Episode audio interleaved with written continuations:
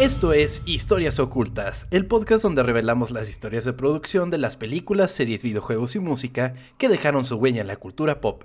Mi nombre es Tom Kersting y me acompaña. Chava Bañuelos. ¿Cómo estás, chava? Tom, contento, feliz. La verdad tengo que confesar algo. Ajá. Eh, ya ves que como yo soy muy miedoso, tuve que ya abrir mi primer cerveza para poder platicar en este Oculture contigo sin, sin, sin miedo, pues. Pero ¿cómo estás tú? Cuéntame, ¿cómo estás tú? Yo estoy muy bien, muchas gracias por preguntar. Eh, cada vez se siente más el, el otoñito, se siente más el Halloween. Me encanta la vibra que hay en estos días, sobre todo en redes sociales, que todo el mundo está Sí. como onda spooky. Están como spooky, exacto. Eso está súper chido, la verdad. Octubre es mi mes favorito, porque además de que es mi mes de cumpleaños, eh, toda la onda de, de Halloween y todo eso me súper encanta. Además el clima empieza a ser cada vez más a gusto, cada vez ¿Te más vas a disfrazar? Disfrazar, eh, mm, pues no tengo planeado ningún evento este... ¿En este tu casa, güey? ¿En tu casa? Puedes hacer unas galletitas mientras te disfrazas junto a tu perro. te iba a decir, platíqueme ahora con qué me vas a asustar. En 1968, el cine pasaba por un gran momento, sobre todo el género del terror. George Romero estrenaría este año la película de culto que hasta hoy día se venera como la iniciadora del género zombie y que siguen atestando nuestras pantallas cada año.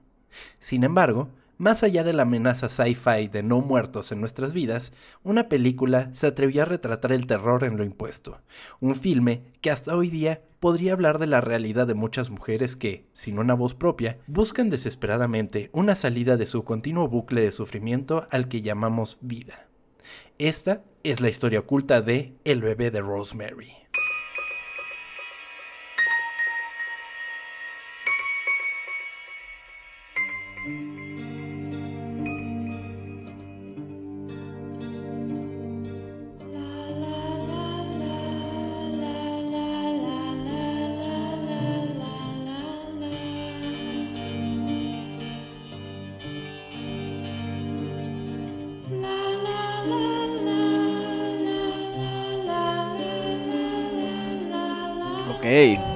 Gusta esa película. Me, me estabas platicando que la encontraste de una manera especial, ¿no? Sí, eh, tenemos una clase, era la clase de guion, y ahí el profesor nos ponía, nos ponía como de tarea, tenías que ver ciertas películas y ya la platicábamos acerca de la película.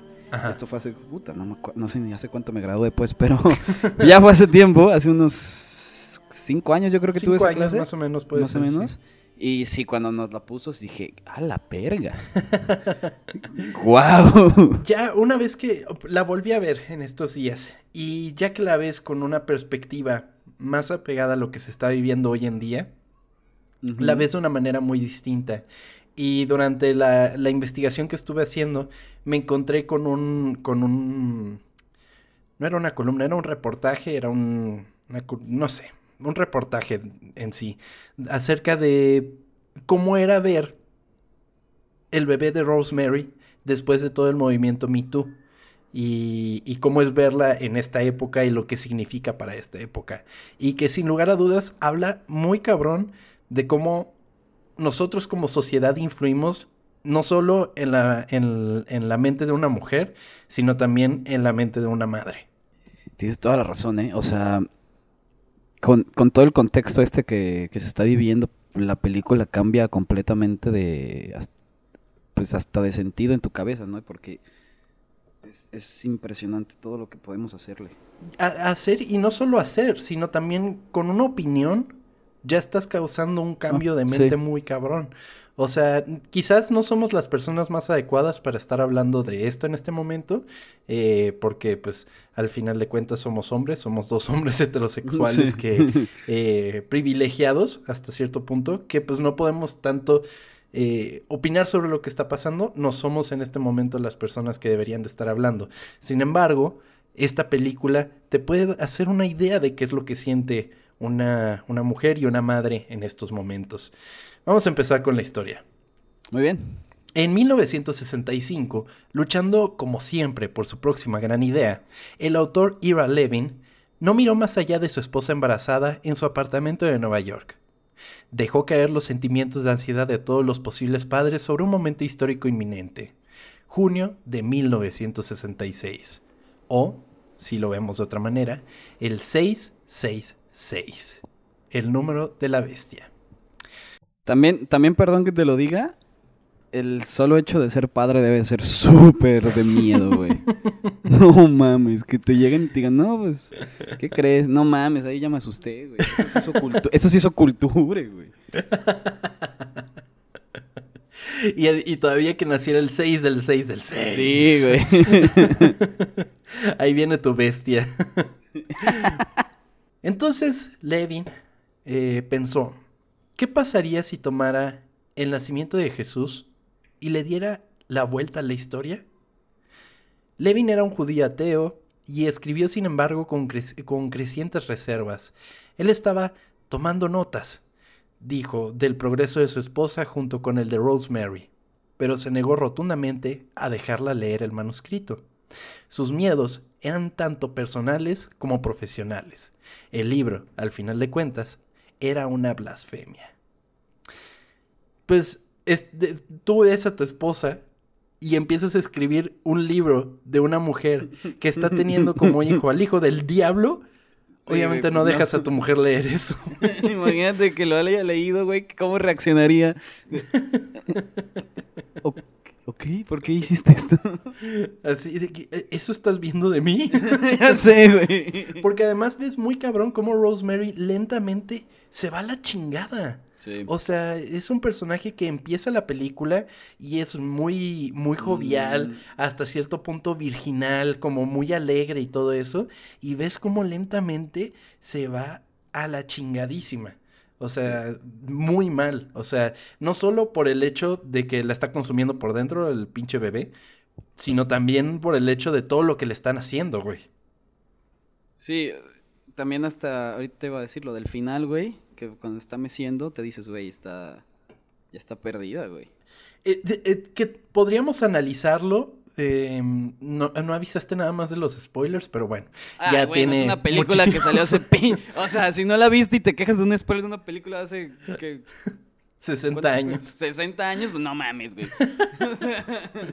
o sea, spoilers, lo siento. Sí, tienes razón, que de hecho ahí podríamos pensar en qué es lo que de verdad le está impulsando. Si es la obligación que le impusieron todo este coven de gente o, si ella verdaderamente ya encuentra en la criatura a su hijo, al final de cuentas. Porque si lo, si lo analizas de cierta manera, ella es la Virgen María, por así decirlo. O sea, es, un, es el hijo concebido por, por el demonio. Entonces, en el momento que quizás ella ya tiene al bebé, pues ya lo ve como, bueno, al final de cuentas es mi hijo, ¿no? Ok, sí, bueno, está Revisiten la película porque neta sí. verla en estos momentos está muy cabrón. No sé si todavía está en Netflix. Hace poco yo vi que estaba en Netflix y, neta no está está está increíble, de verdad. Creo que está creo que está en YouTube como 15 pesos costaba, pero no estoy seguro. Ah, pues ahí está, que mejor si no está en otros servicios de streaming, pues ahí. Yo nunca he rentado en YouTube, pero creo que está chido, ¿no? Sí, o sea, son baratos, así que a veces si neta la quieres ver, pues. Ajá te vas ahí y buena calidad y así. Ah, qué chingón. Con el tiempo, altos directivos de Paramount notaron el potencial del material para ser adaptado a una película. Y como hemos conocido en historias anteriores, apresuraron el proceso de compra de derechos para la adaptación y esperaban un proceso de producción rápido. Eh, ya, o sea, en, en, historias ocultas anteriores hemos visto que así el libro se vuelve un éxito y enseguida lo compra un estudio para hacer la adaptación cinematográfica, porque también necesitan que el material esté calientito, que la gente necesite saber qué está pasando. Y, entonces, pues Paramount lo llevó al extremo. William Castle presentó las primeras hojas de la novela a altos directivos de Paramount, quienes compraron inmediatamente los derechos para la adaptación fílmica del libro antes de que éste fuese publicado. Ok, o sea, le tuvieron confianza, güey. Sí, muy cabrón. O sea, el libro todavía ni sabían si iba a ser un éxito. Si no, pues va, ya tenemos los derechos. Es que platicándote eso, sí dices, ok, esto está interesante, güey. Sí, sí, te dan una premisa así, dices, ah, órale. Y pues no fue para menos, porque el libro se publicó y fue un éxito total el libro. un, un año antes de que, de que se estrenara la, la película. Sale el libro, se vuelve un éxito y pues luego la película pues también otro éxito, consecuentemente. Pero, pero o sea, compraron los derechos y no estaban seguros si lo iban a hacer o... No, compraron los derechos, la iban a hacer, pero todavía no sabían cómo, o sea, todavía no estaba publicado el libro. O sea, tenían la duda de si va a suceder o si no, nos estamos arriesgando. ¿Sabes? Fue un riesgo que yo creo fue calculado de cierta manera. Sí. Pero pues le salió. Sí, afortunadamente. Robert Evans, quien se consideraba fanático de las películas europeas de Roman Polanski, confiaba en poder convencerlo para que se involucrara en el proyecto, y así debutara al director en el continente americano. Robert Evans era el productor de la película y pues ya dijo, ah, este güey hace películas bien chingonas, igual y con esto puede hacer su gran llegada aquí, a Estados Unidos. Y pues ya se puso en contacto con él. Polanski recibió una primera y rústica versión del guion de Rosemary's Baby y quedó fascinado. En su búsqueda por una visión más profunda del relato, consiguió el libro original, el cual terminó en una sola noche. Así, Polanski, emocionado con el proyecto, decidió dirigirlo e inclusive ser partícipe en la redacción de la versión final del guion. O sea, le mandaron como el preview del guion, Ajá. Le, mamó, se echó el libro y ahora sí se puso a escribir el, el, guion película. Ajá. Ok. El guion de la película es sumamente similar al libro original tanto así que casi todas las líneas de diálogo se tomaron del texto de la novela. El autor, Ira Levin, afirmó que durante una escena en la que Guy menciona que quería comprar una camiseta en particular anunciada en The New Yorker, Polanski no pudo encontrar el, específico anuncio con la camiseta anunciada y llamó a Levin para pedir ayuda. Levin, quien había asumido al escribir que cualquier número de The New Yorker contendría un anuncio de camisas para hombres, admitió que lo había inventado. O sea, era tanta la obsesión de Polanski por recrear el libro que igualito, güey. Ajá, que hasta ese punto tuvo que llegar. Y eso que sí le dieron libertad creativa de que, güey, aquí está el libro, pero pues tú haces una adaptación. Que eso podríamos discutirlo. ¿Tú qué harías, o sea, tú qué consideras una buena adaptación, ya sea de un libro, de un cómic, lo que sea? Es lo que te iba a preguntar, es que debe ser muy complicado hacer, hacer una película fiel a su libro, güey. Claro, por algo existe el Oscar a Mejor Guión Adaptado. Sí, lo, hemos platicado y siento que... Nos, o sea, querer dejarlo bonito, te, o, sea, o sea, igual, te puede llegar a causar muchos conflictos, güey. Te limitas un chingo, ¿no? Exactamente. Sí, te, tienes este, este límite del que si te sales puedes llegar a pensar es que no mames, me estoy saliendo totalmente de la historia. Pues sí, puede ser. Entonces, eh, si, no, si todavía no te das las libertades creativas que, por ejemplo, Stanley Kubrick se toma con, con, The Shining, pues sí ha de ser muy complicado. Pero, pero, aquí es cuando entramos en el debate. ¿Cómo tú puedes calificar una adaptación si es buena o no? Ese es el punto, porque igual y tú leíste el libro y dices, me quedo mil veces con el libro, que, seamos sinceros, generalmente así es como pasa, porque el libro no te limita en nada, es tu imaginación el límite. Entonces, que justamente, y, haciendo un paréntesis, en el episodio anterior que platicábamos de... de del exorcista. El exorcista. Ajá. Mi mamá escuchó el podcast Y, me llamó y me dijo, ah, vi que hablaron del exorcista y todo, y me dice, yo nunca vi la película, pero cuando estaba embarazada de tu hermana, de mi hermana mayor, eh, me dice que leyó el libro, que se puso a leer el libro. Y, que dijo en un momento, no, a la chingada, yo que voy a andar leyendo esto. sí, Embarazada, le va a hacer súper mal al bebé. pues sí, güey. Imagínate si hubiera sido Rosemary's Baby. no, mames. ¿A tu mamá le gustan las historias de terror? No, no, no, no. ¿Y por qué está leyendo El Exorcista? No, ni las películas, ni las historias. ¿Y por qué lo está leyendo? ¿Y en qué momento dijo, no, mejor ya no? Yo creo que me dijo que lo había empezado, pero que llegó un momento que dijo, no, yo qué voy a andar leyendo. ¿Por qué verga? sí. Güey. Entonces sí, está muy cagado eso. Pero ahí, o sea, regresando al punto. Eh, ¿Cómo tú considerarías una buena adaptación de un libro? Existen dos bandos, yo creo. El es tan apegado al libro que es buena la adaptación porque el libro es bueno o Se toma tantas libertades del libro que queda una muy buena película. Como The Shining, por ejemplo. Sí, eso te iba a decir. Es que yo me iría totalmente al que, que respete al libro. Pero después me pones The Shining, que el, el autor le caga la película, pero esta película está bien verga. Sí. Yo creo que depende de. Al final de cuentas va a depender del producto final, ¿no? Puede Sí. ser una buena adaptación, siendo apegado o no, o sea, dependiendo de, de cómo lo hagas. Yo creo que las dos pueden estar bien. Muy bien. Qué, qué tibio, pero bueno. Es que. lo siento, sí soy. Para Polanski, el personaje principal de la historia, Rosemary, era un personaje robusto, tanto física como mentalmente. Así fue como recomendó a la actriz Tuesday Weld. Sin embargo, los productores al ver que el libro no llegaba a la lista de los libros más vendidos, buscaron otras actrices para el papel, entre las cuales se encontraba Mia Farrow. Mia Farrow no era la actriz más grande del momento. Mia tuvo su debut en 1964 como la virginal Alison Mackenzie en la telenovela Peyton Place. Para 1966 entró en la lupa del ojo público cuando contrajo matrimonio con Frank Sinatra, con quien tenía 29 años de diferencia. Así, Paramount se puso en contacto con Farrow. Sinatra dudaba de que Farrow asumiera el papel, y por otro lado, Polanski temía que fuera demasiado etérea, pero debido a la insistencia de productores, Farrow fue contratada para el papel. A mí me parece perfecta. Me, me parece que queda bien, pero ¿me podrías explicar qué es etérea?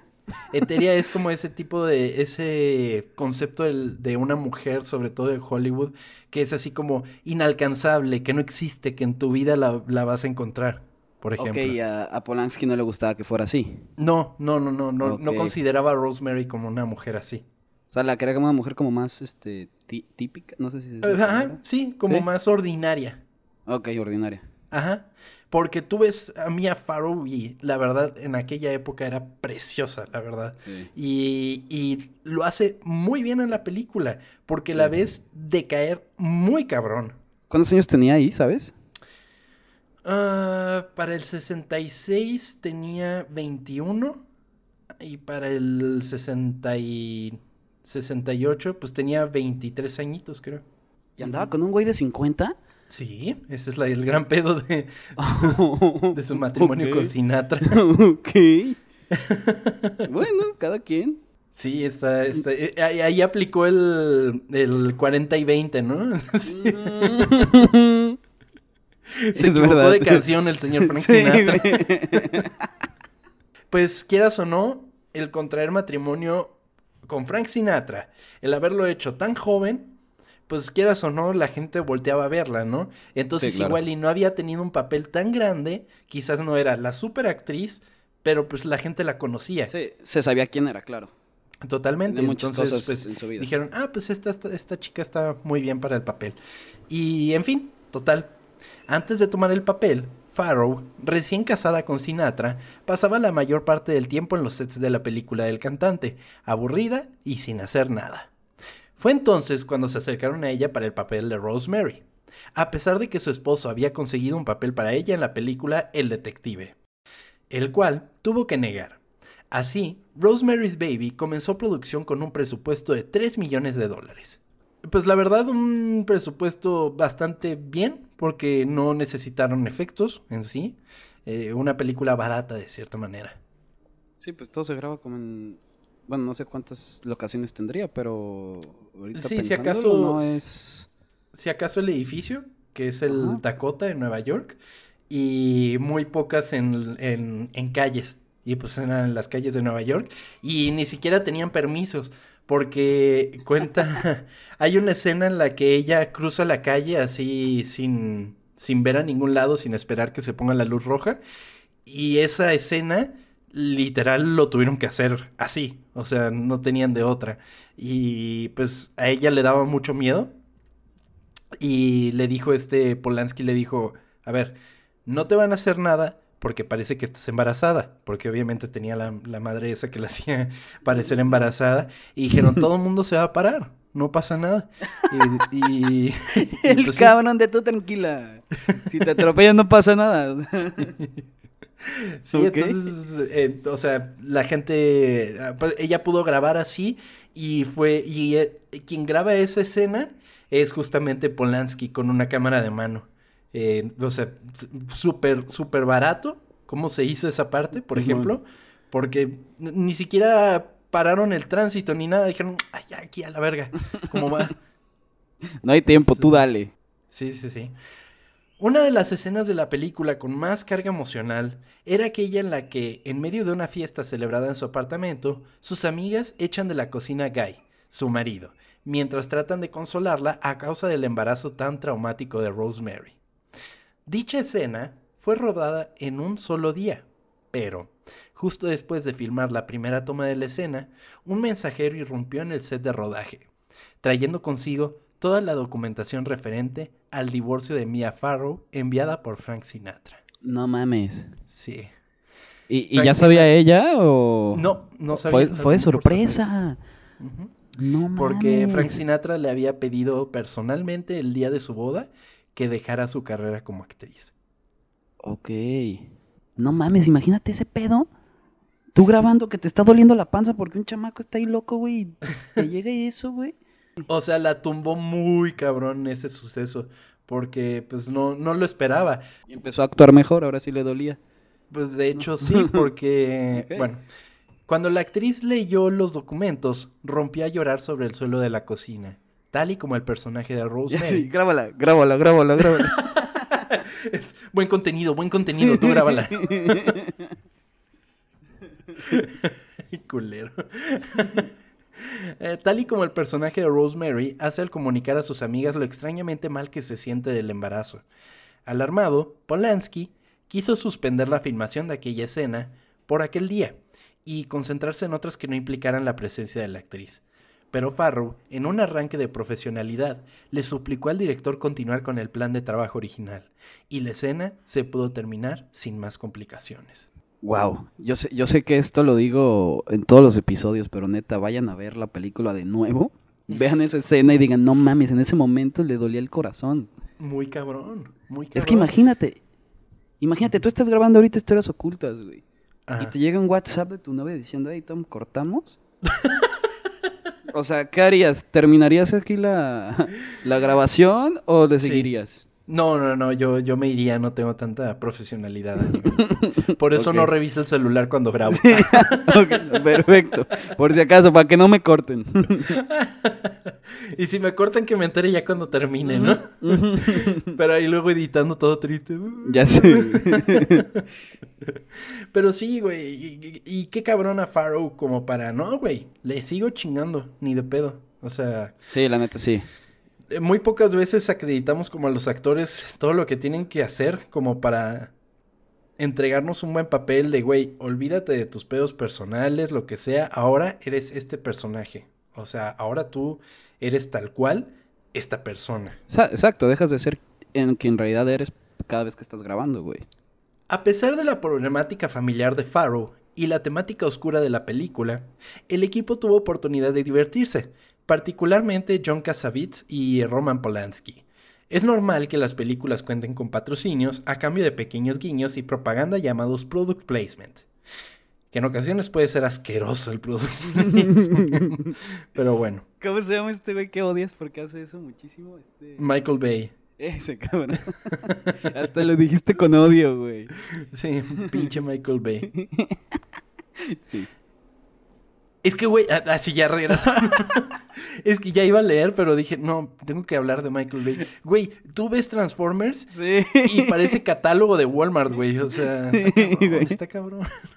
No sé qué pinche Transformers es, güey, que se cae como un tráiler, güey, de Pepsi. Y, queda así como en grandote, güey. O sabes qué, ahorita que me acordé que dije Pepsi, la de Guerra Mundial Z. Ah, de cerveza, de Budweiser, es, sí, cierto. No sé por qué dije Pepsi. Pero este, la, la, de Pepsi es la de Guerra Mundial Z, ¿te acuerdas? Ay, sí, güey. Cuando Brad Pitt. Con Simón, güey, que ya se inyecta esa madre, empieza a caminar, güey, nadie lo toca y al final llega y agarra una puta Pepsi, güey. ¿Qué pedo, güey? Pinche mamada, güey. No mames, güey. hay, hay muchos que dices, Madre santa, en, ¿te acuerdas en Man of Steel, en la de Superman? Que pelean afuera de un Sears y el Sears está así perfecto, güey, no le pasa nada. Todo destruido y el pinche Sears. No mames. Sí, muy descarados. Pero bueno, en Rosemary's Baby no estuvo tan mal. Em, fue la marca Yamaha la que se hace presente en más de una ocasión. La película cuenta con unos minutos muy claros de la marca, quienes hicieron, y estos hicieron a llegar a Kasavitz y Polanski motonetas para su libre uso. Estos las usaban para jugar a las carreras a través de la ciudad, tornándose para llevar a Mia Farrow en el asiento trasero. O sea, paseándola para que se divierta. Sí, sí. Oh, ok. Ah, bueno, estás muy triste, te acabas de divorciar, súbete aquí. Vámonos por una nieve, ¿no? Sí, unas carreritas, arre, unas carreritas. sí, güey. bueno, por lo menos, güey. Buscaban maneras como de, ah, sí, estamos haciendo una película del hijo del diablo. Pero nos divertimos en nuestras motonetas. sí, es que, güey, yo creo que también grabar eso te puede llegar a afectar poquito, ¿no? O sea, si estás todo el día trabajando en eso y llevas años de que, bueno, meses de que haciendo el guion, leyendo el libro y, aparte grabando sobre eso, yo creo que sí llegas como a. como a pensar mucho en el diablo, güey. Quizás por cómo eres, tal vez, amigo. Pero tal vez, tal vez yo soy el problema, ¿verdad? ¿Eh? yo soy el problema, güey. Sí, un poco. O sea, eh, ¿tú lo dices como por las vibras o algo así? No por las vibras, sino porque si todo el día estoy pensando en, en algo, al final ya que llega a mi casa voy a seguir pensando en eso, güey. Y no sé. Y si todo el día estoy pensando en el hijo del diablo, güey, no sé, siento que... no sé, estoy O sea, tú, dices que te programas, por ejemplo. Sí, yo creo que sí. Y más, digamos, por ejemplo, esa, como estamos diciendo de los, de, las, de los actores y actrices, este, a lo mejor ella también todo el día pensando en eso le pudo llegar a afectar algo, ¿no? Puede ser, puede ser. No lo sé. La película, fuera de tardarse cinco semanas extra de producción, no sufrió muchos problemas, estrenándose el 12 de julio de 1968. Tuvo algunas reseñas mixtas por la crítica especializada, pero con el tiempo se llegó al acuerdo mutuo de la genialidad del filme. La película recaudó 33 millones de dólares en taquilla doméstica. Costando solo 3 millones, pues fue un gran negocio para Paramount. Y esto es antes de que existiera el término blockbuster, entonces como o sea, fue un éxito bastante chido para ellos. Sin embargo, la historia de la película no terminaría con su estreno. Jugar con el diablo no es cosa de niños. Y como hemos aprendido antes, las maldiciones de las películas son reales. Y en el caso de Rosemary's Baby, se llevó varias vidas consigo. Ok. La primera alma desafortunada fue la de Christophe Comeda, quien fue el escritor de la canción de cuna que funge como tema principal de la película. Los detalles de su muerte aún son escasos, pero Polanski lo relata así. En otoño de 1968, Comeda, de 37 años, estaba tocando en una fiesta cuando se cayó de un acantilado rocoso y entró en coma durante cuatro meses. Al igual que en el libro, en el que existe un pasaje en el que un grupo de brujas utiliza, eh, utiliza la misma técnica para matar a un amigo sospechoso de Rosemary. Comeda Nunca recuperó la conciencia y murió en Polonia al año siguiente. ¿Cómo se cayó de la... ¿Dónde verga era el concierto? ¿Qué pedo? o sea, yo sé que se ha caído Juan Gabriel, el cabrón de Maná, también se cayó una vez, güey, pero... ¿Cómo te caes en el acantilado? ¿Dónde estás tocando? ¡Qué video! Sí, güey. ¿Cómo me divierto ese video? Pero sí, tienes razón, ¿cómo te caes en un acantilado tocando? ¿Dónde, ¿Dónde era el concierto, güey? ¿Qué pedo? Igual y, ¿te, acuerdas? Eh, así, por poner un ejemplo, ¿te acuerdas de la casa de Bojack Horseman? Simón, a lo mejor. Igual ahí, estaba así como en el balcón, ¿no? Y se cayó por el acantilado, no sé. Eh, es, bueno, es, a lo mejor había una casa, sí, tienes razón. Sí, o sea, es lo que se me ocurre, fue lo que me vino a la mente. Bueno, murió haciendo lo que le gustaba, güey, por lo menos. Sí, güey. Entonces, pues ese eh, falleció y 37 años. Entonces, sí, está, está cabrón. Una coincidencia. Los grupos radicales también tuvieron cartas en el asunto. En abril de 1969, el productor William Castle, enfermo de preocupación por el correo de odio que recibía constantemente, fue repentinamente afectado por cálculos renales graves. Mientras deliraba en el hospital, alucinaba escenas de la película. Y se cuenta que gritó, Rosemary, por el amor de Dios, suelta el cuchillo. Castle ¿Ves? se recuperó. ¿Ves que no soy yo, güey? Ah, ok. Así se quedó en ese look, ¿no? sí, güey. ¿Pero qué ibas a decir? ¿Ves que no soy yo el del problema? ¿Que sí te pasa algo cuando trabajas mucho en eso, güey? ya quedó bien traumadito. Pero eso no fue por la película, fue por los radicales que le escribían cartas, güey. Imagínate, imagínate, nada más pongámonos a pensar. Hoy en día es muy fácil para la gente escribir un tweet de odio, escribir un DM de odio, así, muy cabrón. Imagínate cuánta pasión tenía que tener la gente para escribir una carta y además mandársela, güey. Sí, cierto, ¿no? Si la gente odiaba mucho antes también. siempre, siempre. Quizás ahora se escuchan más, pero... Por cierto, tenemos que agradecer porque no hemos recibido odio hasta ahora. Bueno, bueno. Eh, bueno, pues es odio bonito. Es odio bonito, o sea, sí. De que eres un pendejo, pero lo Eso sí es cierto, güey. eres un pendejo porque no viste Friends. ah, bueno. Bueno, sí es cierto, olvídenlo, sí me han atacado, pero no importa.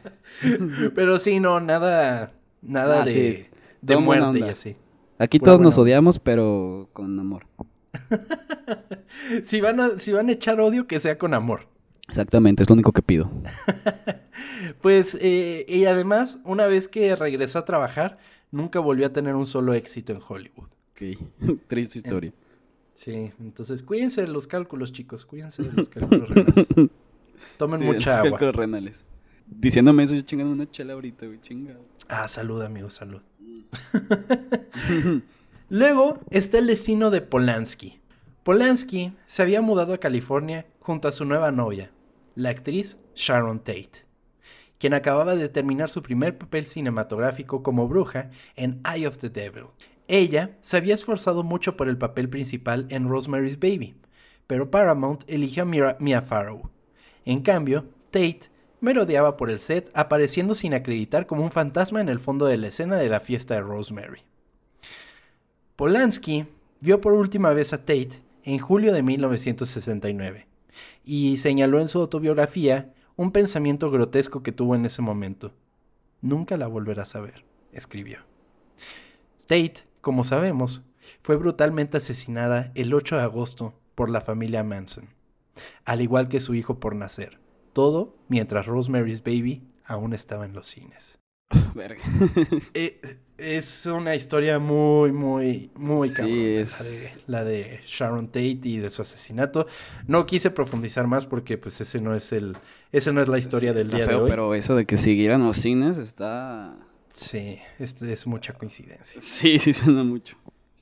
Entonces, y además, pues ya estaba teniendo un éxito muy grande Polanski como director. O sea, dijeron, este güey pues puede hacer grandes películas, ¿qué es lo que le depara el futuro? No mames, se va a casar con esta mujer y todo eso. Eh, son una pareja bien chida, ella es preciosa y lo que sea. Eh, van a tener un bebé. Ese güey, todo pintaba muy bien. Sobre todo para Sharon Tate, quien apenas empezaba como esa carrera actoral y pasa esto, güey. Es una historia súper horrible eso, güey. Muy cabrón, muy eh. cabrón. Yo creo que por eso a mí me gustó tanto. Y a la gente no es de sus favoritas. pero a mí me encanta Once Upon a Time in Hollywood. Ese final que lo hace gracioso está chingón. sí, güey. Muy cabrón. Cuando saca la, madre de fuego y les empieza a quemar. Sí, güey, es como de sí, a huevo. de que ojalá hubiera pasado eso, chingado. Sí, güey, sí, sí, sí. Ah. Porque además, ese es el evento en el que literal termina el verano del amor. Termina la época hippie con eso. O sea, bueno, quizás el, el, el, momento más fuerte de la época hippie. Termina con ese evento. Ahí se termina todo. Ahí la gente se dio cuenta de que, güey, ¿qué nos está pasando? ¿Qué está sucediendo en este momento? Porque fue una cosa mega brutal, mega brutal y muy triste. Entonces sí, ese fue un evento que cambió la historia de Hollywood como tal. Entonces, pues, el hecho de que, como decías, estuviera Rosemary, Rosemary's Baby todavía en el cine, pues habla mucho del momento, ¿no? Sí, güey, es que también lo hace más impactante todo eso, güey. Muy cabrón, muy cabrón. Pero espero algún día la, la historia oculta de todo eso, güey, para profundizar más. Estaría muy bien porque no hemos hecho historias ocultas como de sucesos. Pero si les gustaría escuchar historias ocultas de sucesos, no estaría de más probarlo. Podemos hacerlo. Sí, claro. Sobre todo porque tiene que ver con la cultura pop. Díganos, escríbanos a arroba ocultas para ver si quieren escuchar acerca de ese tipo de cosas. Ocultas con doble O y quizás ahí ya podríamos decir películas, series, videojuegos, música y eventos que dejaron su huella en la cultura pop. Estaría chingón, ¿no? Me mama que ya te lo sabes, güey. ya, en el guion para verlo. Pero sí.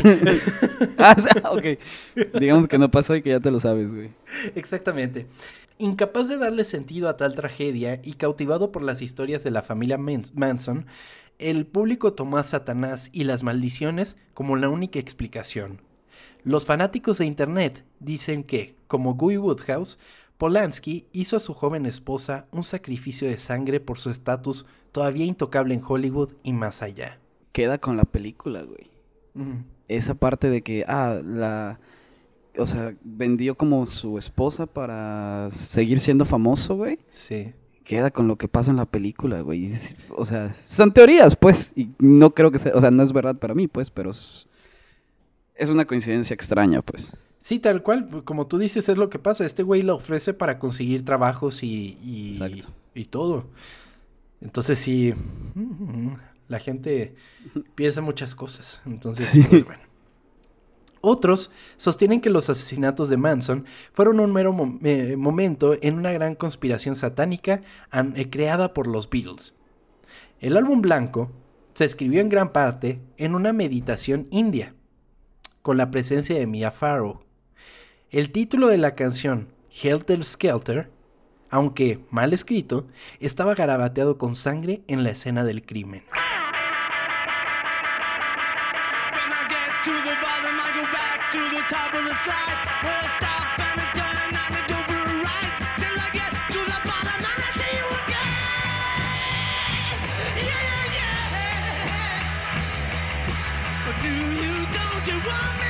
me,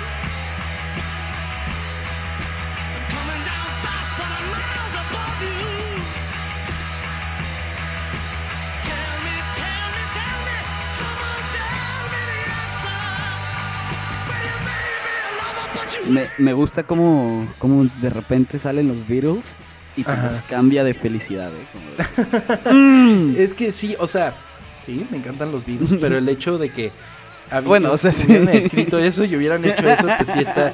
Eh, o sea, está comprobado que pinche Manson utilizaba el álbum blanco como de su onda de, ah, no, sí, esta es la verdad y aquí hablan de todo esto. Eso está comprobado. Pero ya el hecho de que los Beatles lo hayan hecho, pues claro. Mm, ok. De que solo estaba loco y lo hacía y ya. Ajá. Sí, sí, sí. Manson era un pinche enfermo, güey, pinche loco. En fin. Pero bueno, una docena de años después, Lennon fue asesinado al otro lado de la calle del Dakota, justo donde se filmó la película Rosemary's Baby. Ok. El edificio Dakota, pues es conocido por dos cosas. Porque ahí se grabó Rosemary's Baby y dos, porque ahí mataron a John Lennon. Entonces, si te pones a interconectar las cosas. Todo está conectado, güey. A ver, ahí se están contando muchas cosas. ¿eh? Ya no sé si ya tanta coincidencia, ¿eh? Definitivamente. Y sí, sí te pones a pensar y está, está cabrón. Lo único que puedo decir es que Helter Skelter pues no era creación de, John Lennon, entonces no era de sus canciones, entonces... Ay, no estés eh, aquí asustado, este, quitándole El, el, hype a todos, güey. No lo estás aquí defendiendo. ya Pero sabemos que es entonces es una gran coincidencia que otro momento importantísimo en la cultura pop que fue el asesinato de John Lennon, pues tiene mucho que ver con la película Rosemary's Baby. ¿Qué pedo? sí, está raro, güey. Está muy, muy raro. Así que para la siguiente ocasión que empiecen a platicar sobre estos temas, pueden ahí meterle el bichito de Rosemary's Baby. El autor del libro, Ira Levin, también sufrió la maldición de su propia obra.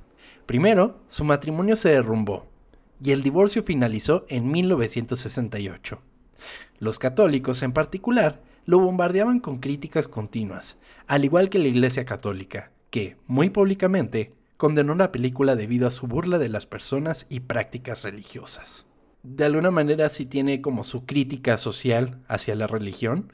Eh, y se junta mucho con el inicio de la religión satánica, que, que en ese momento estaba teniendo un auge.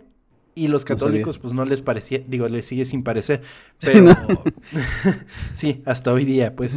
Y, y dijeron, pues esta película no, totalmente no se puede ver por nadie, ¿sabes? Y, y, a pesar de eso, siento que hay películas más cabronas, como que se estaban preparando, ¿no? Como vimos en el episodio anterior al respecto del exorcista. Pues sí, dices, ay, güey, esa era la puntita de la lanza. o sea, ¿es pecado verla para un católico? No lo sé. Sería interesante preguntarlo, ¿no? No sé si sea católico, eh, católico, no sé si sea pecado, pero... Qué buena pregunta, amigo. O sea, habría que, consultarla con, con, es pecados, Es pecado si la ves y te gusta, ¿no? si la ves y no te gusta, no es. no, sé, no sé cómo funciona eso, pues. Pero... Ok, entiendo, entiendo tu lógica. en 1992, en una rara entrevista, Levin confesó tener sentimientos encontrados sobre Rosemary's Baby, incluida la culpa religiosa. Su trabajo había jugado un papel importante en toda esta popularización del oculto y la creencia en la brujería y el satanismo. Mientras que al mismo tiempo descartaba a todas esas personas que escuchan mensajes al revés en las letras de las canciones y cosas así. Luego, en una rara admisión de arrepentimiento, dijo, realmente siento un cierto grado de culpa por haber fomentado ese tipo de racionalidad. Estuvo tan cabrón el hate que echaron para atrás. Dijo, güey, pues, ¿qué hice?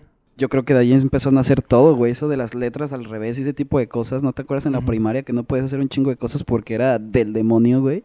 Ah, claro. Claro, el, Pokémon y todo eso. Pokémon, güey. Güey, la canción de Acereje, güey, era en mi escuela, era prohibidísima, güey.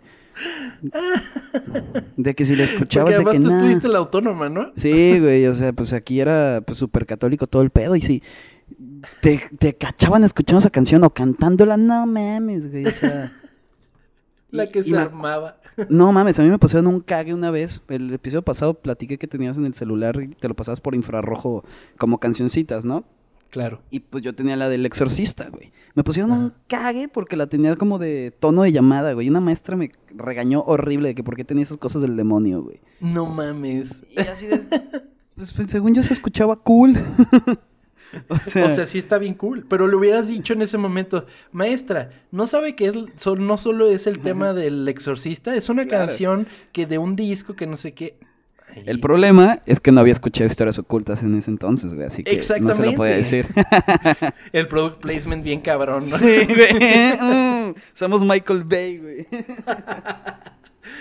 De hecho, eh, ahora que estamos hablando de, de, de todo eso, hay un episodio de leyendas, de leyendas legendarias, que habla del pánico satánico, que es todo ese miedo por las cosas que parecían eh, del diablo, por así decirlo. Y está muy chingón. Eh, véanlo como acompañamiento a este podcast. Yay. Y díganle que nosotros los recomendamos. sí. Para que, les, llegue gente, pues, porque pues... Exacto, porque casi nadie los escucha, pobrecitos. Sí, para que les llegue gente ahí los saludos. Sin embargo, más allá de la sobrenaturalidad de los sucesos que rodean la película, el verdadero enemigo de la historia es el humano propio. La muestra más grande de esto es su propio director, Roman Polanski. El 11 de marzo de 1977, Polanski fue arrestado en el hotel Beverly Wilshire por la agresión sexual de Samantha Gailey, de 13 años. Gailey había modelado para Polanski durante una sesión de fotos para la revista Vogue, el día anterior alrededor de la piscina de la casa de Jack Nicholson en Bel Air. Polanski fue acusado de seis cargos de conducta delictiva, incluida violación. Como resultado del acuerdo de culpabilidad, Polanski se declaró culpable del cargo de relaciones sexuales ilegales con un menor, y se le ordenó someterse a 90 días de evaluación psiquiátrica. Al salir de prisión, después de 42 días, Polanski aceptó el acuerdo de culpabilidad. Su pena sería el tiempo cumplido junto con la libertad condicional. Esto es, pues, es muy sabido esa problemática. no, me acordaba que no ha regresado a Estados Unidos por eso, ¿no? Algo así. exactamente. Sí, no me acordaba, sí, cierta. Ah, chinga tu madre, pinche Polanski de mierda. pinche Polanski, definitivamente. No me acordaba. Y bueno, déjame terminar con, el resto de este, de este suceso, como para ya comentarlo, comentarlo bien. Sin embargo, se enteró después de que el juez Lawrence J. Rittenband le había dicho a algunos amigos suyos que iba a ignorar el acuerdo de culpabilidad y sentenciar a Polanski a 50 años de prisión. Su abogado le dijo a Polanski que ya no se podía confiar en el juez y que las declaraciones del juez eran inútiles. Polanski decidió no comparecer a su sentencia. Le dijo a su amigo el productor Dino de Laurentiis, he tomado una decisión me voy de aquí. El 31 de enero de 1978, el día antes de la sentencia, Polanski salió del, país en un vuelo a Londres, donde tenía una casa. Un día después, partió hacia, hacia Francia. Como ciudadano francés, está protegido de la extraditación y desde entonces ha vivido principalmente en Francia, desde que huyó de Estados Unidos antes de la sentencia final. Los cargos aún están pendientes. ¿Ya lo puedo mandar a chingar a su madre ahora sí? Ahora sí, ahora sí. Ah, vete a la verga, puto Polanski de mierda, güey. Güey, eh, es, que además el hecho de que... O sea, el güey ya se declaró culpable, sí. Pero eh, si en algún punto él tenía la idea de que es que no es mi culpa, no se habría ido del país. Exactamente. Se habría quedado ahí. O sea, es culpable, güey. Y no ha regresado, no ha tocado, y lo han, y lo han nominado a Óscares. Lo han nominado a Oscars y el cabrón nunca ha ido. Porque sabe que donde él pues Estados Unidos se lo van a chingar. Sí, claro. ¿Cuándo, fue esto? ¿En qué año pasó? O sea, el... 1978. ¿Qué se fue? 1978, no mames. y, y además, hace poco resurgió toda la problemática porque estrenó una película, creo que fue en Cannes, en el Festival de Cannes, y le dieron un premio como mejor director. Y ahí se armó la problemática de que, de que cómo le van a dar a una persona violadora eh, un premio de, de mejor Es que ahí, sí estoy de acuerdo totalmente, güey. Sí, entonces, o sea, sí, yo también. pero los franceses tienen esta perspectiva de que no, el, el, director y la obra y que no sé qué, y fuera de todos esos pedos, pues él es un gran director y todo eso. Entonces Francia defiende mucho a, su ciudadano, a Polanski. Y pues es un constante tira y afloja entre ambas culturas, ¿sabes? Y volvemos a la plática de siempre. ¿Qué hacemos con la película? ¿Qué hacemos con Rosemary's Baby? Eh, piratearla, güey. ¿Se acuerdan que les dije que, que la vieran en YouTube? No lo hagan, güey. Pirateanla, hagan, váyanla por otro lado para que no le llegue el dinero a ese imbécil, güey. Sí, Así es que qué buena solución. Esa es nuestra solución a esos pedos. Sí, yo creo que sí. Tengan en cuenta que esto eh, sucedió después y tengan el, la, o sea, tengan la tranquilidad mental de que no le están dando ni un solo peso a este cabrón. Exactamente. Yo creo que eso es lo, lo que se podría, lo mejor que se podría hacer. Y ponte a pensar, güey. Polanski violó a una niña, a una chica de buen corazón, inocente, y en la película el diablo viola, a una mujer. Porque la viola. O sea, no, hay otra explicación a lo que sucede en la película. Entonces es un reflejo muy cabrón de lo que sucedió y, pues no podía quedar fuera como del, de la ecuación de la película. Sí, claro. Queda la imaginación de cada uno de nosotros pensar si los sucesos consecuentes al estreno de Rosemary's Baby son coincidencia o de verdad existió en algún momento una influencia por parte de las fuerzas malignas y sobrenaturales. Sin embargo, el mayor mal de la película no es el demonio, y menos lo es la concepción de un Mesías invertido. Es la influencia que como sociedad imponemos a una mujer la influencia que nuestros actos tienen en el pensamiento y acto de una madre, y el yugo de una civilización que, cegada quizás por pensamientos impuestos por generaciones pasadas, pensamos que tenemos una opinión sobre cualquier tema posible. Esta es la historia oculta de El bebé de Rosemary.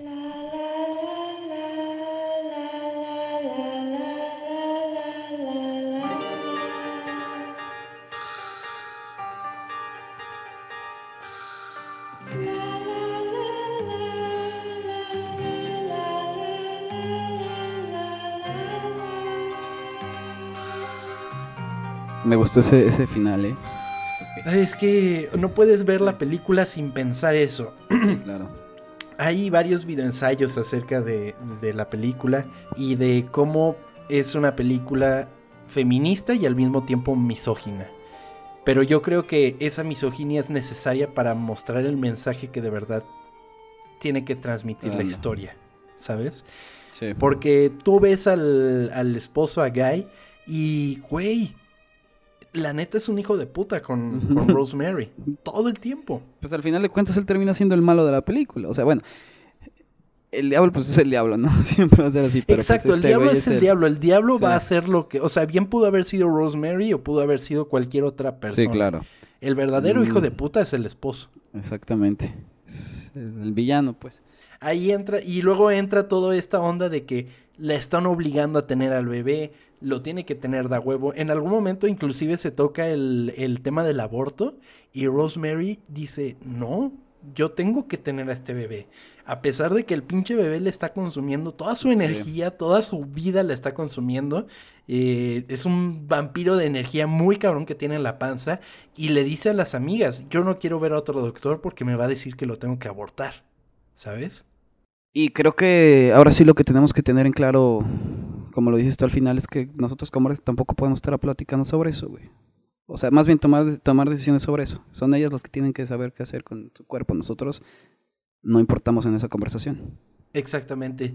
Y porque no solo tienen que luchar contra opiniones de hombres que pues, no tienen una opinión sobre todo este suceso, sino también con mujeres que gracias a hombres siguen teniendo un pensamiento muy contrario a lo que uno pensaría es lo correcto, ¿no? Sí, de acuerdo contigo. Entonces, pues sí, el bebé de Rosemary tiene un discurso muy interesante que vale la pena revisitar. Revisítenlo de manera pirata, porque si no, no, queremos más pedos. Y, y sí, véanlo con ese, con ese lente ahora. Pónganse a pensar cómo todo este coven, todo este, ¿cómo se dice? Todo este aquelarre, sí creo que es aquelarre la, la, palabra, todo este aquelarre de personas. Pues sí, no, el aquelarre es como el conjunto como de gente que se pone a hacer cosas como, como satánicas, ¿no? Sí, creo que sí. La verdad no sé, güey. Ahí luego alguien me dirá, no, una que la... Pero bueno, el coven de estas personas influyen en ella y, y le están constantemente presionando para que hagan lo que ellos quieren y no lo que ella de verdad siente como correcto, siente que llega un punto en el que ella ni siquiera ya sabe lo que es bueno para ella, ¿sabes? Como de que ya, güey, ya. Sí, pues al final esto tantas cosas que le dicen se siente perdida, güey. Así Totalmente. al final no, no se sabe qué decisión, no sabe ella qué decisión tomar. Y por eso, perdón que dije el spoiler al inicio, ese final que, nos da meciendo la cosa se ve. Es que, o sea, vamos, vamos a ponernos a analizar. Es muy, eh, es, es muy sabido que Polanski lo que quería en la película es que no se viera el bebé. Eh, no tuvo de otra y tuvo que poner así un pequeño vistazo de los ojos del bebé, pero eso fue por petición del estudio, porque él no quería que se viera. ¿Por qué? Porque nos da mucho más miedo el hecho de que no sabemos qué es lo que está ahí. lo único que tenemos de acercamiento durante toda la película es ver desde la perspectiva de Rosemary. Porque inclusive hay escenas que vemos que no vemos lo que está pasando de verdad. Que vemos, por ejemplo, desde una, de atrás de una puerta y no vemos qué está pasando porque todo lo estamos viendo desde la perspectiva de Rosemary. Y si no conoces la historia en un principio, em, o sea, tú estás descubriendo la historia alrededor de ella, porque ¿qué es lo que te plantea la película? En un principio la película te dice, esta mujer va a tener un bebé y esta gente lo quiere al bebé para hacer un sacrificio. Pero conforme va avanzando la película te das cuenta de que el sacrificio era ella. Sí, lo mejor es no tener idea de lo que está pasando, pero ya pasó 60 años, así que ya deberías de saberlo. Y si no lo sabes, ya te platicamos, así que... Sí, exactamente. Eh, es, maravilloso. A mí me gusta mucho el bebé de Rosemary. Y así como la crítica en aquel entonces decía, es que no es tanto de terror porque no tiene ningún momento en el que te, te, te, te dé muchísimo miedo. Pero es otro tipo de terror, es un terror como lo mencionan en muchos análisis, es un terror urbano. porque es, es, es mucha la presión de la ciudad, es mucha la presión de los vecinos, es mucho la presión de mantener un estatus en, en, una ciudad como tal y una ciudad tan grande como lo es Nueva York. Entonces, todos esos elementos se van juntando y le van metiendo y le van metiendo y le van metiendo al saquito de Rosemary. Y que es lo que crea toda esta tensión constante. Porque no puede confiar en nadie. No puede confiar en nadie. En el momento que ella va con un doctor que, que es ajeno a todo lo que está pasando, el mismo pinche doctor va y le dice al esposo y al otro doctor que está ahí con él, güey. Sí, claro, al final que termina sola ella. Es ella sola contra todos, güey. Y por eso. Porque hasta con el pues, bebé. Podría ser que ella se une ya al final, como de, bueno, pues ya. Me voy a rifar. Pues sí. ok, me gustó eso.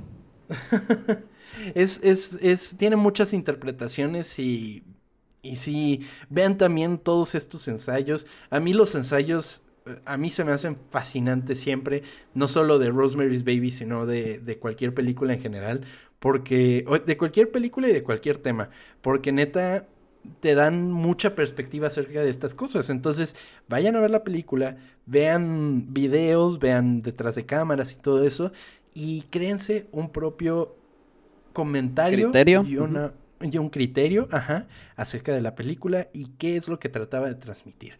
Ya sea de una manera em, así literal o sobre el aire, que quizás no lo pensaron en el momento y ahora tiene completamente un sentido. Eso es lo interesante del cine. Y pues bueno, pasemos entonces a las redes sociales, ya que contamos esta historia del día de hoy en Ocultubre. Recuerden que todo este mes va a estar lleno de historias que tienen que ver con el terror y con el horror que nos, que nos constantemente nos está acechando durante la noche. Cuéntame, Chava, ¿qué dicen en las redes sociales? Mira, Tom, nos, el fin de semana recibimos muchos comentarios. Toda esta semana los recibimos. Muchas gracias a todos por lo que nos pusieron. Eh, Majo del Olmo nos recomendó, muchísimas gracias Majo. Eh, Wonkier, arroba Alan-Lib, nos recomendó un tema que es probable que salga, ¿verdad? Sí, eh, está, tengo todavía problemática entre esa película que recomendó y otro tema, pero yo creo, y, porque no es la única persona que me lo ha dicho. Me lo han dicho por mensaje directo, que me pueden seguir en arroba tom-kersting, ya sea en Twitter o, Instagram. Y por mensajito por ahí me pueden decir lo que piensan, lo que quieren escuchar, eh, cualquier cosa. También mentadas de madre como el amigo Chavo. Entonces, Pero ya saben, mentadas con amor. y, y me han dicho mucho esa película. Entonces yo creo que no estaría mal de hacer ese tema. En fin, muchas gracias. Muy bien. Melissa Gutiérrez también nos recomendó un tema. Mm, Saludos a Planeta Terror Podcast. Ajá. Pepe Mercado, que su arroba es arroba Pepe Mercado 10. Sí, muy original. muchas gracias. Arroba Mario El señor que no tiene sus pinches redes sociales iguales. ya sé, güey, perdón. arroba Mario Yadud y arroba Macudom en Instagram. Iván-Robin nos dice, hay un episodio muy bueno de Curse Films donde hablan al respecto de la maldición y los acontecimientos que sucedieron pre y post producción de la película. Excelente episodio. Muchísimas gracias, Iván Roby. Muchas gracias. Josh Segovia. Hola, Josh, ¿cómo estás? Me dice, tenía un putimadral de años que no la veo y ya me dieron ganas de verla en la noche y seguirla con el exorcismo de Emily Rose. Se refería a El Exorcista, ¿no? Sí, así es. ¿Te gusta, oye, ¿te gusta a ti el exorcismo de Emily Rose? Nunca la he visto, fíjate. A mí me da mucho miedo, lo siento. ¿Ya la viste? Ya, güey. Es que por alguna razón, por, por quedar bien, güey, es como que, ay, sí la veo. Y es como, no mames, ¿por qué? ¿Por qué estoy haciendo esto? Y sabes qué, en el momento de ver la película no es el pedo. Es al, cuando me voy a dormir, güey, que me vienen como todas las imágenes. Ahí es cuando digo, ¿por qué chingados? O sea que esas películas de terror que me dices que vayamos a ver o que vemos así en fiesta y así, te estás cagando de miedo. ¿Te acuerdas una vez que vimos en tu casa la de el, Ay, tu la invitación? Esa de película, güey. Oh, güey, a mí me gusta la invitación, lo siento. No mames. Es que yo creo que el problema de, ese, de esa película es que nosotros esperábamos asustarnos y no fue así, fue diferente. Exactamente. Pero a mí me parece una película bien queríamos una película que estuviéramos, ¡ay, cabrón! Y, o sea, está chida, está bien hecha, pero sí, no era lo que esperábamos. Sí, no. O sea, yo estaba contento porque no vi demonios y así, pero, pero sí, no era lo que esperábamos. y tenemos un saludo a Emiliano13. Ajá. Recuerdo cuando iban a estrenar el 666, la película de la profecía, y que iba a ser la película más maldita en la historia y que el mundo se iba a acabar. ALB, jaja. Y Ok. Aquí dice Chava Banuelos. A ver qué dice Chava. Ajá. Tom, ¿cuándo vas a hablar de la mejor película de la historia de terror que se llama Coraline? ¿Qué le puedes mencionar? Ese es justamente el que recomendó Melissa. Melissa, te mando un Ah, saludo muy Melissa. grande, amor. Melissa. ¡Ay, amor! Ok. Me Es la encanta novia, la Coraline. novia, hay que, hay que... ¿A ti te gusta o no? ¿Mi novia? No. No, por favor. Coraline, güey. Coraline, Coraline me encanta, güey. Pinche Ah, película chingona. Se me hace de las más chidas que ha hecho Laika. Y me gusta un chingo, me gusta Me un chingo. fascina. Además, Neil Gaiman es un chingón. Y estaría padre también hacer una, una historias ocultas de Coraline. Eh, vamos a ver cuándo se pueda acomodar, porque sí está muy chingón. Tengo una anécdota con Coraline, de hecho. Pero la guardaré para entonces. Ok, perfecto. Y son todos los saludos. Muchísimas gracias a todos. Si nos quieren mandar algo, escribir, eh, ya saben, mentadas de madre, es arroba ocultas con doble O. O Porque somos muy cool. Porque somos muy cool. Yo no quería decir tu chiste, lo siento. y a mi Twitter o Instagram, que es chavanuelos o vanuelos chava, Tom. Y al, o al mío, que es arroba tom-kersting en todos lados. Chava, muchas gracias por acompañarme esta, esta ocasión, esta noche. Muchas gracias a ti por platicarme otra historia, amigo. Muy divertida, muchísimas gracias.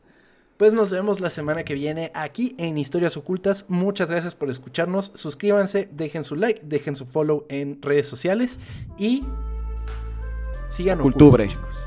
Ocultubre, Ocultubre. no lo olviden. Vámonos aquí, amigo. Adiós.